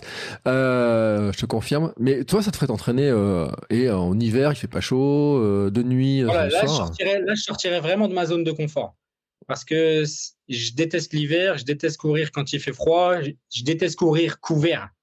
en fait, ça me dérange pas d'aller courir l'hiver, mais avec une veste, un tour de cou, tout ça. Donc, et là, il n'y a pas, a pas possibilité de faire de la VMA ou quoi que ce soit couvert comme ça. On fait que de l'endurance fondamentale, quoi. Donc, ça me permettrait de faire ouais, sortir de ma zone de confort et de, bah, encore, je pense, progresser et d'apprendre encore d'autres choses. Hein. Ouais. Je, je suis pas fixé encore, euh, mais j'aimerais bien voilà, faire un marathon et après choisir le bon 10 km qui me fera passer sous les 40 minutes. Et donc on verra. des semis, on aura aussi, parce que le semi pour moi c'est la distance euh, idéale. C'est moins contraignant qu'un semi, euh, qu'un marathon, c'est moins dur, c'est moins fatigant. Euh, et c'est moins court qu'un 10, parce qu'un 10, quand même, c'est brutal. Hein. C'est quand on court un 10 à fond, 40, euh, 45 minutes, même 50 jusqu'à 50 minutes, c'est quand même un chrono honorable. Euh, quand on arrive à l'arrivée, on est quand même, on est quand même bien, bien marqué. Donc, alors que le semi, c'est vraiment l'intermédiaire entre les deux. Quoi. Pour moi, pour moi aujourd'hui, c'est devenu la distance que je que j'affectionne particulièrement. Mmh. Ouais, tu fais pas de 5 T'as pas les 5 km, tu vas dessus J'en parlais hier avec un pote, j'ai jamais essayé un 5 km. jamais. Je sais pas ce que je vaux sur 5. Je pense que je vaux bah, les 20 minutes, peut-être même un petit peu en dessous, mais j'ai jamais essayé de faire un 5 km euh, officiel comme ça, jamais. Ouais. Bah, ça va... Après, c'est pas des courses répandues, on n'en voit pas beaucoup. Il n'y a pas beaucoup de 5 km. Euh. C'est vrai. Mais euh, ça va te secouer le jour où t'en feras un. Euh, c'est comme le cross, hein, cette histoire. C'est que euh, plus c'est court, plus c'est violent. Et c'est vrai que ça part vite. Et euh, moi, il y en a un, tu sais, qui est début janvier. Euh, c'est une petite tradition, peut-être que j'irai le faire. Tu vois toujours, tu sais, ceux qui s'entraînent, beaucoup les grands, les, justement ceux des clubs, là, ils y vont tous pour se tester, pour avoir les vitesses, etc. Mais c'est vrai que le 5, ça secoue, ça secoue sérieux. Quand le 10, ça secoue un peu. Le 5, ça secoue bien, bien fort. C'est vrai qu'après le semi-marathon, bon, on est quand même dans des allures qui sont plus plus or plus cool c'est un c'est un c'est quand même euh, gentil quoi. Mais c'est vrai qu'on gère un peu plus l'allure. On est quand même sur des allures qui deviennent plus euh, plus faciles à supporter quoi. Ouais, c'est juste ça ouais. C'est vraiment une question de, de supporter l'allure et de, de, de de la gestion de la course du début à la fin quoi. Mmh. parce que là le marathon par exemple à Chicago bon j'ai fait une bonne prépa. Je suis arrivé euh, jusqu'au 30e kilomètre sur des bases de 4,40 mmh. donc j'étais super bien euh, je me suis dit, allez, tu pousses encore jusqu'au 35 parce que bon, euh, maintenant je suis devenu quelqu'un qui se parle tout seul. Pendant la course, putain, lève la tête, regarde devant toi, je me parle tout seul, allez Nadir, et je me, je me motive, c'est ma, c'est ma façon de faire. Et je me dis, allez, pousse jusqu'au 35, arrive au 35, je me dis, allez, pousse jusqu'au 37, 30, enfin moitié quoi, 37, mm. 5. Et je me dis, allez, maintenant qu'on est là, on pousse jusqu'au 40. Là, je commençais à ne plus. Là, de toute façon, comme tous les marathoniens, il y a le mur, il est, il est là, il existe vraiment pour tout le monde. Hein moi, le but, c'était de le repousser à chaque fois le plus loin possible. Bah, j'ai même vu des gens expérimenter que bah, deux marathons, ils n'ont pas de mur, et le troisième marathon, ils l'ont au 30e sans rien comprendre. Quoi. Mm. Donc, euh, c'est les aléas, c'est comme ça, il y a plein d'éléments qui rentrent en compte. À Chicago, j'ai subi les deux, vraiment les 2,2 derniers, quoi. Mm. Parce que j'ai passé la barre du 40 et c'est psychologique. C'est là, j'étais cuit, je pouvais plus, j'avais plus de jus. Et euh, je me rappelle à Chicago, les derniers 800 mètres, il y a une montée. Mm. Et c'est marqué 800 mètres to go, mais tu vois la montée, euh, elle est incroyable. Enfin, c'est pas grand chose. Hein. Je pense qu'aujourd'hui, je la passe tous les jours à l'entraînement. Hein. Mais quand tu la vois au bout de 40 km, c'était compliqué. Et, euh... et après le finish, bon, bah, le finish, ça y est, là, là t'accélères. Hein. Tu t'oublies tout, tu sens plus rien. Mais non, non, c'est vrai que le, semi, c'est moins contraignant. Parce que, on va dire, tu pousses jusqu'au 15, 16, 17 mais là, c'est fini. Quoi. Tu sais que tu peux aller chercher des ressources pour les 3-4 derniers kilomètres. Mm. Mais je crois qu'il y a, tu vois, le côté mental, il est quand même très fort aussi, parce que moi, je vois l'an dernier sur mon 24 heures, je me rappelle quand même qu'après 50 bornes, c'est là où je fais mes meilleurs kilomètres. Alors, bon, l'allure, elle est plus basse que sur un marathon, mais euh, j'étais quand même été très surpris. ouais. ouais. tu vois, j'étais quand même très, très surpris d'avoir un très bon ressenti. Alors, j'avais jamais dépassé, tu vois, la distance de 42. Hein. C'était la première fois que je dépassais. Et au, au 50e kilomètre, mais je me vois, ça, se mettait accéléré, un peu tout seul, etc. J'avais été quand même surpris, tu vois, de dire, euh, à cette allure-là, alors après, bien sûr, il y a eu une sorte de mur qui est pas vraiment un mur parce que c'était pas la même vitesse, mais une fatigue et tout qui arrive. Mais c'est vrai que mentalement, je pense quand même que moi j'ai été marqué sur cette histoire à Paris où les gens, tu sais, dans le tunnel, ils disaient on arrive proche du 30e, le mur arrive, et puis tu sais, ils matérialisent le mur. Je sais pas si toi, tu en 2022, s'il y a toujours l'espèce de brique où dit ici où passez le mur. Ouais, c'est ça, c'est ça. Ouais. Et il y a quand même un côté mental, c'est qui est assez important. On en avait parlé, je sais plus, avec, euh, avec euh, plusieurs invités sur le sujet, mais il y a, y a un côté énergétique qui est vrai, mais il y a aussi un côté mental en se disant. Euh, j'arrive à la limite, et puis comme si on s'y préparait en fait à, à, se le prendre en fait. Il y a, y, a, y a, un côté physique énergétique, ça c'est sûr. C'est tout le monde ne peut pas faire un marathon comme ça, c'est ça c'est mm. sûr et certain. Mais il y a beaucoup beaucoup de mental et de psychologie là-dedans. C'est, je pense que il y a des gens qui ont des, on va dire des, des, des physiques euh, mieux que nous. Hein. Ils sont ils sont ils sont plus aptes que nous, ils ont mm. des meilleures aptitudes tout ça, mais qui peut-être n'ont pas notre mental et je pense que c'est un mélange de tout, en fait. Il faut avoir le physique, il faut avoir le mental, mais vraiment le mental et la psychologie dans la course à pied, au-delà du 10 km, ça y joue beaucoup. Mm. Et par exemple, au club, bah, maintenant, j'ai pu échanger avec des sprinters, des mecs qui font que du 200 mètres, des mecs qui font du 400 mètres. Ils, m'ont dit, mais tu, tu, fais 50 bandes par semaine, mais c'est énorme. Ils, même eux, ils sont choqués. pour, eux, c'est inconcevable d'aller courir 12 bornes. Mm. Mais, euh, mais c'est rien, parce qu'en prépa marathon, on fait le double. Mais c'est ça qui est bizarre, en fait. Eux, pour eux, euh, la course à pied, ça se réduit à faire des, des 100 mètres, des 200 mètres. Et, euh, et comme il me disait, c'est une histoire de mental que nous, on n'a certainement pas pour, pour aller au-delà, quoi. Ouais. Mais je crois avoir vu un jour euh, une vidéo de Pierre-Ambroise Boss qui disait qu'il euh, il comprenait pas, alors qu'il était champion du monde du 800 mètres quand même, euh, et que euh, le 800, on sait à quel point c'est difficile. Ça fait partie des distances aussi qui sont extrêmement difficiles, avec une production de lactate et tout qui est super compliqué à, supporter. En disant qu'il comprenait pas des athlètes qui couraient le marathon, le semi, les distances qu'il y avait, etc. Qui il trouvait un peu fou de faire ça. Et alors que nous, à l'inverse, moi j'en ai souvent parlé avec un coureur de, de 800 ou de 1500 en disant mais, mais comment tu fais pour supporter ce truc-là quoi? Faire euh, deux tours à fond comme ça, euh, en, grillant et en accélérant tout le temps. Je dis comment tu fais ça? Et c'est vrai qu'on est, c'est pas les mêmes, c'est de la course, mais c'est pas le même sport. Quoi. On est dans deux univers différents. Ouais, c'est pas le même sport exactement. Et puis même maintenant le marathon, ça c'est quand même depuis le Covid, enfin le confinement, ça s'est démocratisé. Il y a beaucoup mmh. plus de personnes qui courent. Donc aujourd'hui, tout le monde euh, à la machine à café le lundi, ah, t'as fait un marathon et tout. Oh, bah, tiens, oh, j'aimerais bien en faire un. Non, mais c'est pas comme ça non plus. C'est pas euh, parce que c'est banalisé en fait maintenant. Tout le monde peut faire un marathon et c'est aussi banalisé au niveau des chronos. Il y a tellement de personnes qui courent aujourd'hui sous les trois heures, mmh. ce qui n'arrivait pas il y a quelques années. Peut-être aussi maintenant avec l'amélioration du matériel, du on va dire entre guillemets du dopage technologique avec les chaussures à plat carbone, tout ça. Il y a, il y a énormément de monde qui passe sous les trois heures. Et euh, aujourd'hui, tu as l'impression que n'importe qui, quand il te voit faire un marathon ou courir toi ce que tu fais, il pense qu'il peut faire la même chose. Alors qu'il ne se rend pas compte derrière de tous les sacrifices euh, physiques, mentaux, euh, psychologiques. il faut faire preuve de pas mal d'abnégation. Tout ça, c'est pas, c'est pas, je veux dire, c'est, c'est pas tout le monde qui peut faire ce qu'on fait. Mmh.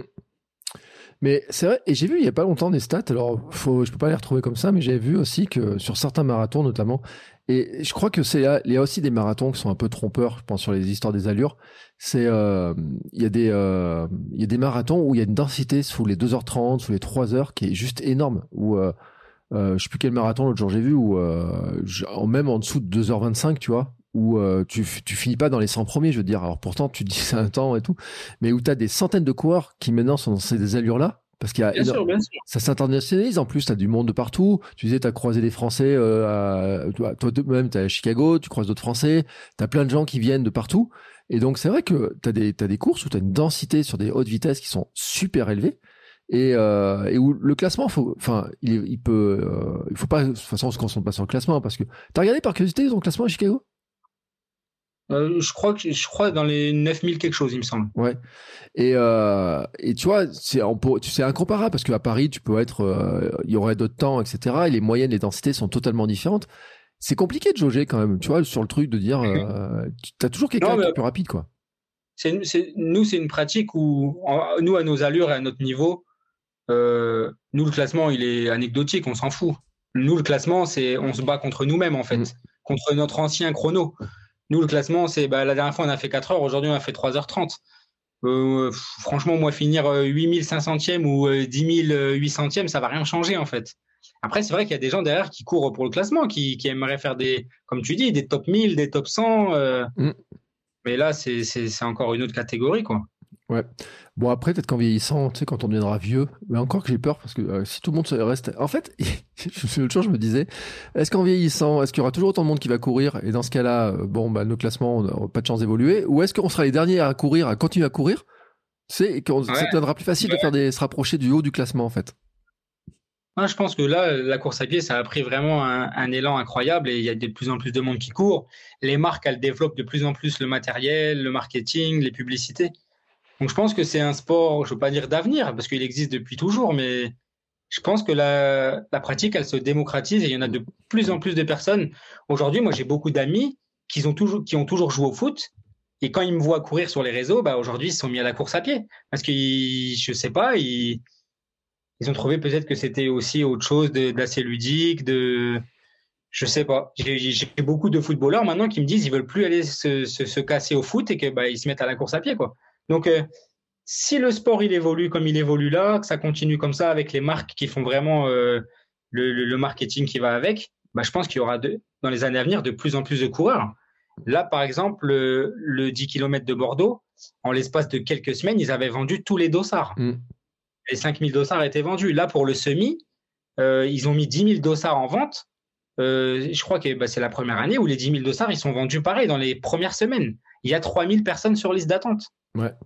Et nous, on a vu l'effet euh, post de 10 km. Euh, en allant courir le dimanche d'après sur les quais, on n'avait jamais vu autant de coureurs sur les quais. Mm. Donc ça veut dire que même des gens qui ont vu la course ont dit ah, bah tiens je vais me remettre à la course à pied. Ils ont vu le dimanche d'avant euh, des coureurs et eux ça les a ça les a motivés quoi. Après je sais pas les marques ni les magasins ce qu'ils font comme vente, mais je pense que quand on voit des marques comme On Running tout ça arriver en France, ouvrir des boutiques, c'est pas pour rien, c'est que le sport il, évolue, il se développe. Ouais, et euh, c'est vrai qu'en plus c'est un sport qui finalement est relativement jeune, même si pas. On a l'impression que tout le monde court, mais euh, bah, tout ce qui est arrivé quand on était jeune, de toute façon on a l'impression que tout le monde court. Quand on lit un peu l'histoire de Nike, toi qui es, fan de Nike, et euh, on voit que finalement dans l'histoire de la course à une époque, euh, même aux États-Unis, hein, on disait ils célèbrent la course. Euh, à une époque, c'était pas bien vu de courir. En fait, les gens se demandaient pourquoi les gens couraient, etc. moi, moi le premier, hein. moi le premier, Bertrand. Euh, moi, je voyais des gens courir. Je me disais mais attends, comment ils font pour courir? Comment le mec il fait? Il y a pas de ballon, il y a rien, il va courir. C'est pour moi, c'était inconcevable de courir sans but. Mm.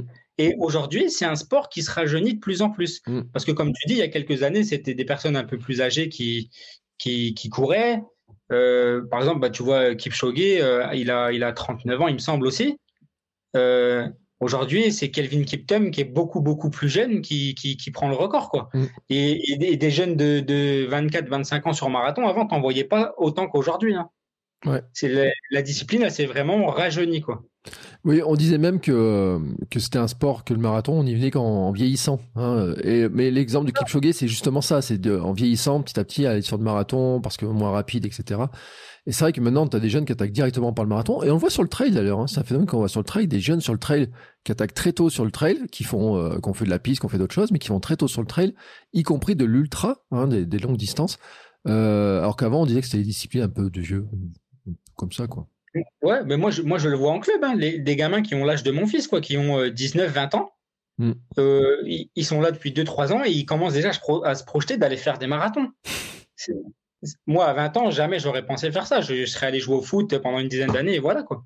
Aujourd'hui, c'est devenu un sport euh, bah, qui se démocratise et que tout le monde veut faire, tout le monde peut faire, parce que ça nécessite pas non plus un gros investissement. Même si, quand on devient addict comme moi, on dépense des sommes. Ouais. tu sais, j'ai quand même un truc sur le foot, c'est que quand j'étais jeune au foot, je me rappelais quand même les, euh, les, on disait attention, en vieillissant, quand tu passes senior, tu tombes sur des vieux briscards qui courent plus, qui te foutent des coups, tu sais, t'as, as ce truc-là et tout. Et, euh, tu savais, tu sais, cette histoire un peu de dire, euh, parce que moi j'ai vu des copains qui ont été même blessés, tu vois, par des jeux, par des vieux qui, euh, qui, plus à courir et tout. Et, euh, et sur les, euh, sur les, un bout d'un moment, tu sais, ils, ils restaient dans le foot certains, je pense. Et moi j'en ai vu plein dans mon club qui sont, qui ont quitté le foot et qui sont devenus des super bons coureurs. C'est-à-dire qu'il y avait le, euh, qui avait le, finalement le niveau d'entraînement, tu vois, pour arriver à courir, et qui après, en, en, faisant purement de la course, sont devenus des super bons coureurs. Un mec, euh, j'ai en tête, il, je crois qu'il fait 32, tu vois, ou 33 sur, euh, sur 10 ah km. C'est bien. Hein ouais, et tu, alors que il, il courait pas, mais par contre il faisait du foot. Alors en blaguant, on disait t'étais le mec, on envoyait le ballon devant, tu courais après. Il disait ouais, c'était à peu près ça. Mais n'empêche que c'est vrai que tu vois, au bout d'un moment, il se dit ouais, je m'amusais moins au foot. J'ai essayé la course, je suis passé dans le truc, tu vois. Et c'est vrai que ça fait partie aussi des il y a moins de contraintes aussi, peut-être. Il y a, tu vois, as besoin de, euh, tu peux le faire quand tu veux. Peut-être avec la vie de famille ou leur travail, tu peux t'organiser un peu comme tu veux aussi. Et là, tu vois beaucoup de joueurs professionnels qui, qui se mettent à la course à pied. Tu vois, par mm. exemple, ici à Bordeaux, il y a Rio Mavuba, qui est un ancien joueur de l'équipe de France. Euh, tu peux courir avec lui le dimanche sur les quais. Tu peux le trouver aux 10 km des quais aussi euh, avec un dossard. Et il y a de plus en plus de joueurs qui, l'année dernière au marathon de Berlin, c'était pas cette année, c'était l'année d'avant, je crois qu'il y avait le joueur de foot Kaka, Bon, on n'a pas vu son chrono à la fin, ils avaient caché. Euh, il y avait aussi euh, Ariel Robben des Pays-Bas qui avait couru, je crois, à Amsterdam ou Rotterdam, je ne sais plus de comme ça. Et lui-même, il avait dit que c'était euh, très très dur un marathon. Il pensait pas que c'était aussi dur que ça. Et des fois, moi, je me pose la question est-ce que par exemple un joueur comme Mbappé ou est-ce qu'il serait capable de venir faire un marathon avec nous? Mm. Parce que c'est quand même des, athlètes, c'est quand même des c'est quand même des, gens qui ont un certain niveau physique et sportif, mais je ne sais pas s'ils seraient capables, ces gens-là, de courir avec nous. Ouais. ouais je, ne sais pas s'ils auraient la distance. Voilà, parce qu'après, c'est quand même des compétiteurs, ils ont quand même du, ils ont quand même de l'entraînement, de, mais bon. Et voilà, Ariel Robben, il avait dit que c'était vraiment, vraiment dur, euh, un marathon. Je pense que Kaka, ils en ont Adidas, parce qu'il est sponsor Adidas, je pense avant Berlin, ils l'ont montré dans tous les sens. Après la course, beaucoup moins. Donc je pense qu'il n'avait pas dû faire un chrono euh, top du top. Je crois peut-être que tu peux le trouver ça sur Internet. Ouais, je sais pas, mais tu sais, j'ai une, j'ai en tête en fait un, pour parler du foot parce que euh, c'est une stat qui m'intéressait. Il y a au Clermont Foot, nous aussi, on a le joueur qui chaque année fait le plus de kilomètres dans une dans, dans un match. Et en fait, il fait que, enfin, il fait que, il fait 12 km 20 par match. Tu vois, c'est euh, Johan Gastien, qui est l'un des joueurs les plus vieux de Ligue 1, mais qui, tu vois, il court 12 km. Euh, l'an dernier, il a fait 12-2, euh, enfin, il y a deux ans 12-2. L'an dernier, tu vois, un peu moins de 12 par match en moyenne. Donc c'est des, des, sportifs à, un certain niveau, tu vois, mais pour, de là, entre faire 12 à l'heure à laquelle il court et faire un marathon, c'est vrai que je pense que pour Kaka, peut-être, euh, puis il est pas très jeune, il est pas tout jeune maintenant, Kaka, quand même, dis donc. Ouais, et là, j'ai trouvé, il a fait 3h38. Ouais, 3h38. Tu vois, pour un sportif de, de, qui a été professionnel, etc., tu peux, c'est vrai que, quelque part, euh, toi, tu es plus rapide que lui. Ouais. Et euh, n'empêche que ça fait partie aussi, je pense, que d'une difficulté. C'est-à-dire que c'est aussi, ils n'ont pas ce type d'entraînement sur la longueur, la durée. Enfin, je pense que il y a quand même une, je sais pas, une. Tu trouves toi, tu as une psychologie particulière pour faire des marathons, des semis? Tu on parlait de l'allure, de la difficulté de l'allure, etc. Mais euh, il faut quand même. Euh, comment ça Tu passes des heures quand même, toi, à courir. Ah, c'est des heures, hein. bah, comme, comme je te disais tout à l'heure, c'est des 8-9 heures par semaine. Ça commence à, à faire hein, sur, euh, on va dire, si tu bosses entre 35 et 40 heures par semaine, tu rajoutes 7, 8, 9 heures de course à pied. Et tu rajoutes peut-être 3-4 euh, heures de renfort si tu en fais un petit peu. Ça commence, comme tu dis, à prendre beaucoup de temps dans le, dans le planning. Ça commence. Euh, ouais, c'est vrai que c'est. C'est quelque chose. Hein. Ouais. Et tu vois, le, le temps là que tu as maintenant, là, avant, quand tu faisais pas de sport, il était, il était où ce temps en fait? Je, je, je, serais incapable de te dire ce que je faisais avec ce temps. Ouais. C'est ça qui est, qui est incroyable, c'est que des fois je me dis aujourd'hui j'arrive à trouver du temps, mais avant je pense que c'était bah je rentrais du boulot, je me mettais dans le canapé devant la télé quoi. Mm. Donc en plus, en plus entre guillemets, je veux pas dire que je m'abrutissais, mais je regardais pas des programmes non plus euh, super intéressants quoi. Donc au final j'ai gagné au change de de troquer ma, mon canapé, ma télévision contre une paire de baskets quoi. Ouais. Et tu vois, si maintenant tu croisais, là, là par euh, miracle de Noël, tu sais, tu peux revenir un peu dans le temps et tout, là, tu, tu croises le Nadir d'il y a quelques années, tu lui dirais quoi, là? Ouais, Je lui dirais de prendre d'acheter des baskets tout de suite. tout de suite. si j'aurais dû commencer ça un an ou deux ans avant, parce que j'aurais. j'aurais, bah, en fait, c'est quand je vois l'évolution que ça m'a permis d'avoir, là, euh, professionnellement parlant mm. aussi. Le, retour de la confiance en soi, d'entreprendre, de, de, vouloir changer de vie. Pas spécialement pour gagner plus, mais d'avoir une meilleure hygiène de vie, une meilleure qualité de vie. Ça, ça n'a vraiment pas de prix. Une liberté pour pouvoir m'entraîner, faire ce que j'aime. Parce qu'aujourd'hui, c'est, je peux pas dire c'est ce que j'aime par-dessus tout, mais quand je vois qu'aujourd'hui, je suis pas obligé de mettre le réveil pour aller au boulot à 8 heures du matin et que je peux, bah, du coup, maintenant le matin me réveiller, déjeuner tranquille, prendre le temps de me faire un petit déj, j'ai pas tartiné n'importe quoi, euh, mm. du sucre sur du sucre. Euh, je prends le temps de déjeuner, je peux aller faire ma petite sortie de 10-12 bornes en endurance. Euh, je vais bosser après, ou même l'inverse, où, où bah, je peux quitter le boulot un peu plus tôt parce que je suis entrepreneur et que j'ai tout mon temps pour m'entraîner. Si je croise le Nadir d'avant, je lui dirais de, bah, changer de vie au plus vite. Et que d'arrêter de courir après euh, l'argent ou un salaire, ça ça fait pas tout. quoi. Et pour toi, c'est vraiment la course à pied qui a déclenché tout ça? Ouais, c'est la course à pied qui a déclenché tout ça. Et, et euh, accessoirement, le confinement, parce que c'est venu en même temps. quoi. Mm. C'est au confinement, comme j'avais dit dans le premier podcast, où je m'étais retrouvé chez moi avec beaucoup moins d'argent, avec, euh, mais avec beaucoup plus de temps. Comme on disait, on en rigolait. Euh, oh bah tiens, c'est qui les gamins là? Je les connais pas ceux-là. tu, retrouves, tu retrouves tes enfants, tu retrouves, tu te retrouves avec toi-même aussi. Et là, du coup, tu as, bah, une journée de, de 10-12 heures devant toi à occuper. Bah, tu prends le vélo, tu vas courir, tout ça. Et euh, bah voilà, c'est ce que je te disais, accessoirement, c'est vraiment le confinement et la course à pied après, quand j'ai commencé à courir euh, régulièrement, où je me suis dit, bah écoute, c'est cette vie-là que je veux, c'est comme ça que je veux vivre. Là, aujourd'hui, je me verrais pas reprendre euh, le volant d'un camion et d'aller faire euh, mes, mes 50 heures par semaine en, tant que chauffeur, quoi. Mm. Et pourtant, j'ai des amis hein, qui, sont, qui sont chauffeurs et qui, qui courent, hein, qui courent, qui arrivent à allier la pratique du sport avec un boulot super contraignant. Aujourd'hui, moi, je ne pourrais plus.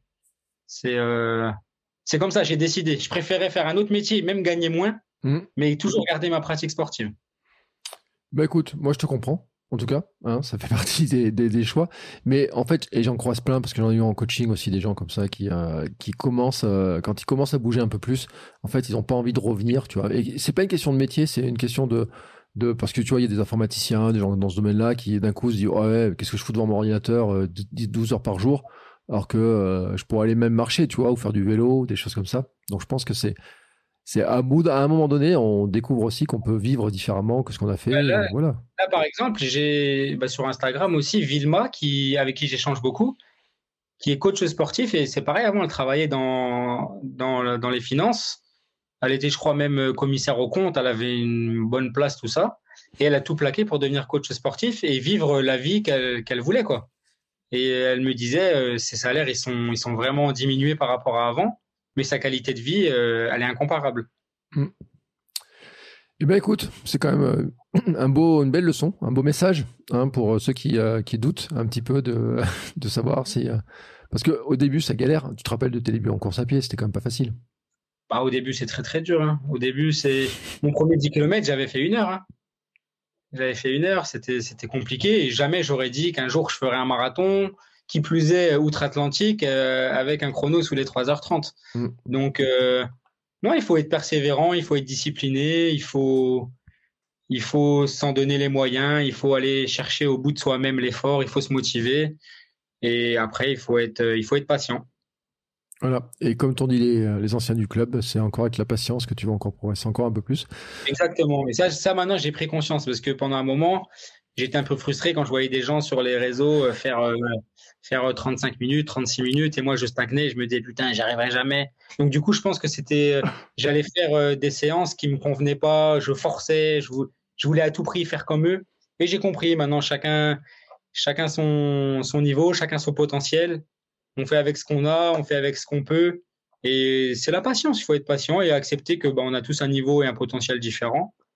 Et euh, une fois qu'on a accepté ça, bah, on peut tout accepter, on peut tout faire. Demain, si je dois aller faire un marathon en 4 heures, bah, je l'accepte. Hein. Parce que maintenant, je sais, euh, je sais ce que je vaux, je sais ce que je peux faire, je sais que j'ai rien à prouver mm. et que je cours vraiment pour moi-même. quoi.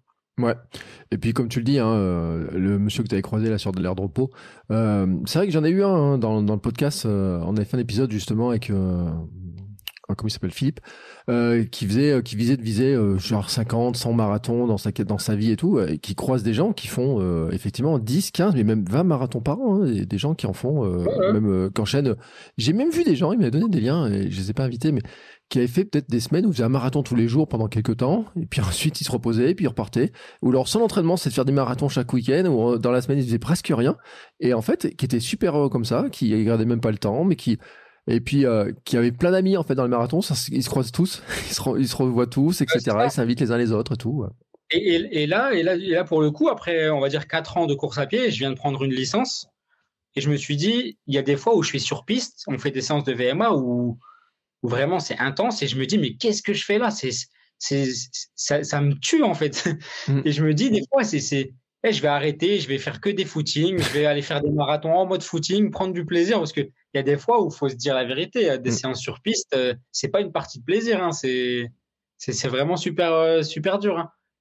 et euh, bon je suis quand même un compétiteur je suis quand même assez jeune donc je vais essayer quand même de performer un peu plus mais je sais que par la suite j'aurais cette pratique du monsieur que j'ai croisé, qui avait un super mindset, qui m'a dit euh, Moi, je cours pour le plaisir, je voyage, je visite, je suis heureux comme ça. Et je me casse pas la tête avec une prépa, je me casse pas la tête avec les chronos. C'est vraiment courir pour courir. quoi. Mm. Mais c'est vrai, et c'est ça le gros avantage de, la course, c'est que ça permet de faire toute la manière dont tu veux le faire en fait. Et même une course, euh, comme tu dis, tu pourrais faire un marathon en 4 heures, tu pourrais accompagner quelqu'un. Et j'imagine, tu as plein de gens qui te posent des questions en plus, toi, qui, euh, en voyant ton parcours, qui te demandent comment tu as fait et tout. Ah bah oui, c'est ça. Moi, j'ai énormément, j'ai énormément de sollicitations, que ce soit sur les réseaux ou en vrai, ou des gens qui m'ont vu changer physiquement et qui me disent mais comment t'as fait? Il y a beaucoup de monde qui voudrait faire pareil. Hein. Euh, après, je suis pas coach. Je dis pas que je serai pas coach un jour. On ne sait pas de quoi est fait l'avenir maintenant. Mais euh, il y a des gens à qui j'ai donné des petits programmes, des petites astuces, tout ça. Bon, ils ont essayé. Euh, j'ai vu qu'ils abandonnaient assez vite. Je pense que voilà, c'est pas donné à tout le monde. Même si on a la recette, c'est pas donné à tout le monde. Et euh, mais voilà, je pense que plus tard, oui. Euh, moi, je pense pas arrêter de courir un jour parce que maintenant je suis piqué et je pense que ça fait partie de mon quotidien et ça m'aide à aller mieux dans la vie de tous les jours, mm. que ce soit professionnellement parlant ou euh, ou en famille ou quoi. Je veux pas dire que ma famille me dit que je suis exécrable quand je cours pas, mais mais voilà, ils savent que bah, une fois que j'ai fait ma sortie du dimanche, le dimanche, papa, il est cool, il est gentil, il est en pleine forme. c'est comme ça. C'est donc je sais pas comment évoluera ma pratique. Mm. Là, au bout de quatre ans, et là, je vais essayer d'aller chercher un peu les chronos encore, c'est sûr. Mais il arrivera un moment où bah, j'irai courir vraiment pour le plaisir. Quoi. Ouais. Et attends, et ta fille, en plus, elle peut rien dire, tu l'amènes à Chicago. Ouais, mais maintenant, le grand, il demande pour aller à New York. Quoi. et qui c'est qui, qui, c'est que t'amèneras au, Japon après? Parce que Tokyo, et en plus, alors là, par contre, c'est loin, hein, ça, fait cher. Hein. Là, c'est loin, c'est très loin. Très loin et c'est le, plus, le plus cher des majors. Hein. Même en tour, opérateur avec Planète Tour, tout ça, c'est, je crois qu'on est dans les plus de 4000 euros. Hein. Ouais, bon, bah, écoute. Euh, et tu veux pas te remettre à un autre sport, genre du vélo ou je sais pas quoi pas... Bon, j'ai acheté un vélo. On va dire que c'est pour combler les kilomètres, euh, à, des kilomètres, on va dire, en récup active. Hein. Mm. C'est... Et d'ailleurs, en parlant de vélo, hier, j'ai, j'ai rejoint euh, Amadi. Je ne sais pas si tu l'avais pris dans le podcast. Amadi, si tu veux, c'est un ami d'Iliès. C'est quelqu'un qui fait euh, bah, des Paris-Marseille en courant. L'année dernière, il avait fait Paris-le Maroc en vélo. Et hier, euh, hier, du coup, il arrivait sur Bordeaux. Ils, étaient partis de Saint-Gilles-Croix-de-Vie, donc euh, en Vendée. Mm. Et ils ont fait Saint-Gilles-Croix-de-Vie, Bordeaux en courant en 7 jours, 300 km, donc un marathon par jour. Et hier, bah, du coup, après ma sortie, j'attendais qu'ils arrivent pas très loin et je les ai rejoints pour faire une dizaine de kilomètres avec eux. Et lui, il, lui, il fait les aventures en courant et les aventures en vélo. Et c'est pareil, en fait, le genre d'aventure que lui, il fait, ça me tente. Ouais. Là, après, il faut encore du temps, c'est un autre investissement, mais tu vois, comme Ilyes, quand il traverse, euh, il a traversé la Thaïlande en courant, des trucs comme ça, quand, quand tu regardes ses vidéos, c'est incroyable, ça donne envie, en fait. Ouais. Après, euh, voilà, là, c'est autre chose, tu vois, nous, on court un marathon, on est mort, eux, ils arrivent à courir un marathon tous les jours.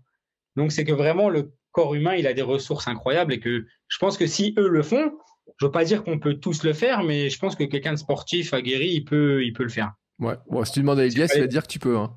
que tout le monde peut le faire. Euh, Amadi hier me disait en gros, euh, tu peux. Ouais. Bon. Bah écoute, tu euh, j'ai acheté un vélo. J'ai acheté un vélo. Je te mens pas que j'ai l'idée de faire un triathlon un jour dans ma tête qui trotte. Pas pour en faire, vraiment pour en faire un et dire je l'ai fait quoi. Ouais. je suis très mauvais nageur. Je pense que ce sera ça le, le, le frein. Mais si j'apprends, on va dire, une meilleure technique pour nager, je serais tenté d'en faire un parce que je pense que même un, petit, euh, un, petit euh, triathlon, je pense que c'est accessible quand même. Mm.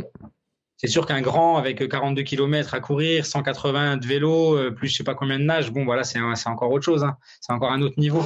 Mais j'ai des, des, amis autour de moi qui courent des marathons moins vite que moi, des 10 km moins vite que moi, qui arrivent à faire des triathlons. Donc euh, je me dis que finalement, c'est peut-être accessible aussi. Ouais, parce que méfie-toi, c'est ça. Moi, je t'allais dire, c'est qu'en club, moi j'avais un, gars qui faisait l'Ironman en club, qui paraissait pas comme ça. Bon, après, moi, j'arrivais pas à le suivre, hein, mais euh, qui. Euh, qui, disait pas hein, quand il avait fait les choses et puis quand tu te rendais compte les temps qu'il faisait à droite à gauche le volume d'entraînement ce qu'il avait pu faire et puis t'en croises d'autres et tu les vois sur les lignes de triathlon tu vois un petit peu partout tu, tu, tu, vois un petit peu, petit à petit, tu creuses et tu te rends compte qu'en fait, il y en a plein qui sont multisports, qui touchent un petit peu à tout, qui goûtent un petit peu à tout et qui des fois ont des petites idées pour, euh, pour, pour t'aider, pour te dire, bah tiens, tu pourrais essayer ça, tu pourrais tenter ce truc-là. Méfie-toi. Ah, c'est ça. Bah, et d'ailleurs, là, par exemple, pour à Chicago, la stratégie que j'avais pris pour les gels, mm.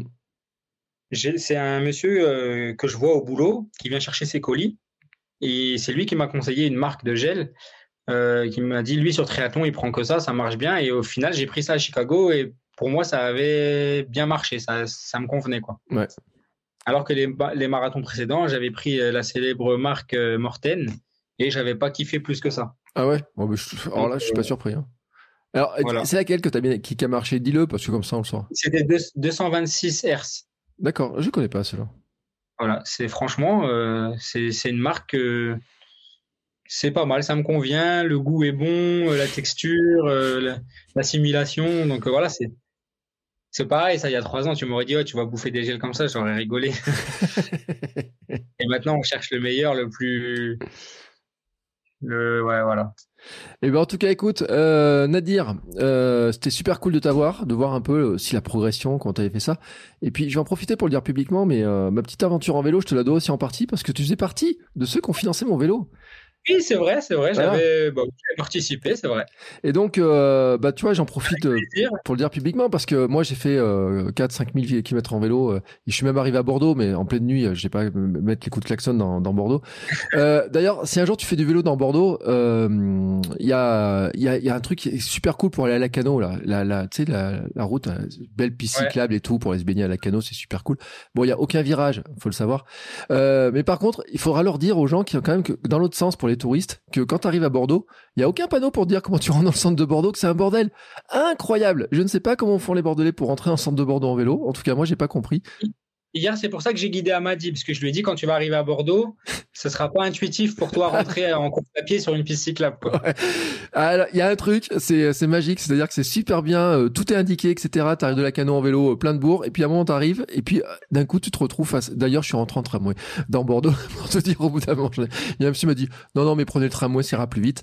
Et effectivement, c'est pas intuitif, mais en tout cas, autour de Bordeaux, il y a des, quand même des sacrées zones pour faire du vélo. Et on peut même aller je crois qu'on est une des villes d'Europe qui a le, plus grand réseau de pistes cyclables. Ouais. Et c'est vrai que cette piste cyclable qui va de Bordeaux-Lacano, là, où tu croises aucune voiture, c'est une, alors c'est une ancienne voie ferrée, hein, donc c'est que de la ligne droite. Mais euh, si un jour tu prends ton vélo, tu as l'occasion, tu peux aller te baigner, tu reviens. Oh, bah, Mathieu, il m'a déjà proposé même de le faire en courant, donc. Euh. Ouais. Et il t'a dit la distance? Ouais, ouais, il m'a déjà dit, ouais. ouais, je serais toi, je le ferai en vélo. Allez. ouais, je l'accompagnerai. Lui, il courra s'il veut, mais moi, je prendrai mon vélo. Eh, c'est bien court 24 heures qui t'a dit que tu pouvais faire l'aller-retour en courant et aller te baigner quand même parce que. et, du, et, du, coup, moi, Bertrand, je voulais te remercier aussi parce que bah, depuis le premier podcast qu'on avait enregistré ensemble, j'ai eu énormément de followers euh, qui sont venus de, bah, de, de ton compte à toi c'est une vraie communauté. Euh, c'est des gens euh, super sympas, comme il y a Alex. Euh, il y a une dame aussi qui a couru le marathon de New York là il y a quelques jours. J'ai énormément de personnes qui sont venues de ta part du podcast et qui depuis trois ans avec qui j'échange. si c'est pas quotidiennement, c'est facilement chaque semaine ou chaque mois. Donc, tu as une super communauté. Je te remercie d'avoir partagé ça avec moi et pourvu que ça dure. Eh ben écoute, c'est euh, c'est cool. Je te remercie beaucoup. Et puis tu vois, dans les commentaires, euh, j'ai eu j'ai vu que tu avais eu Chloé un jour qui t'a mis un commentaire. Et, euh, oui, j'échange assez régulièrement avec Chloé. peut-être que vous irez à Rome, vous verrez peut-être à Rome. Ouais, on verra bien. Si tu vas à Rome, fait partie des. C'est mieux que d'aller en Bretagne chez elle.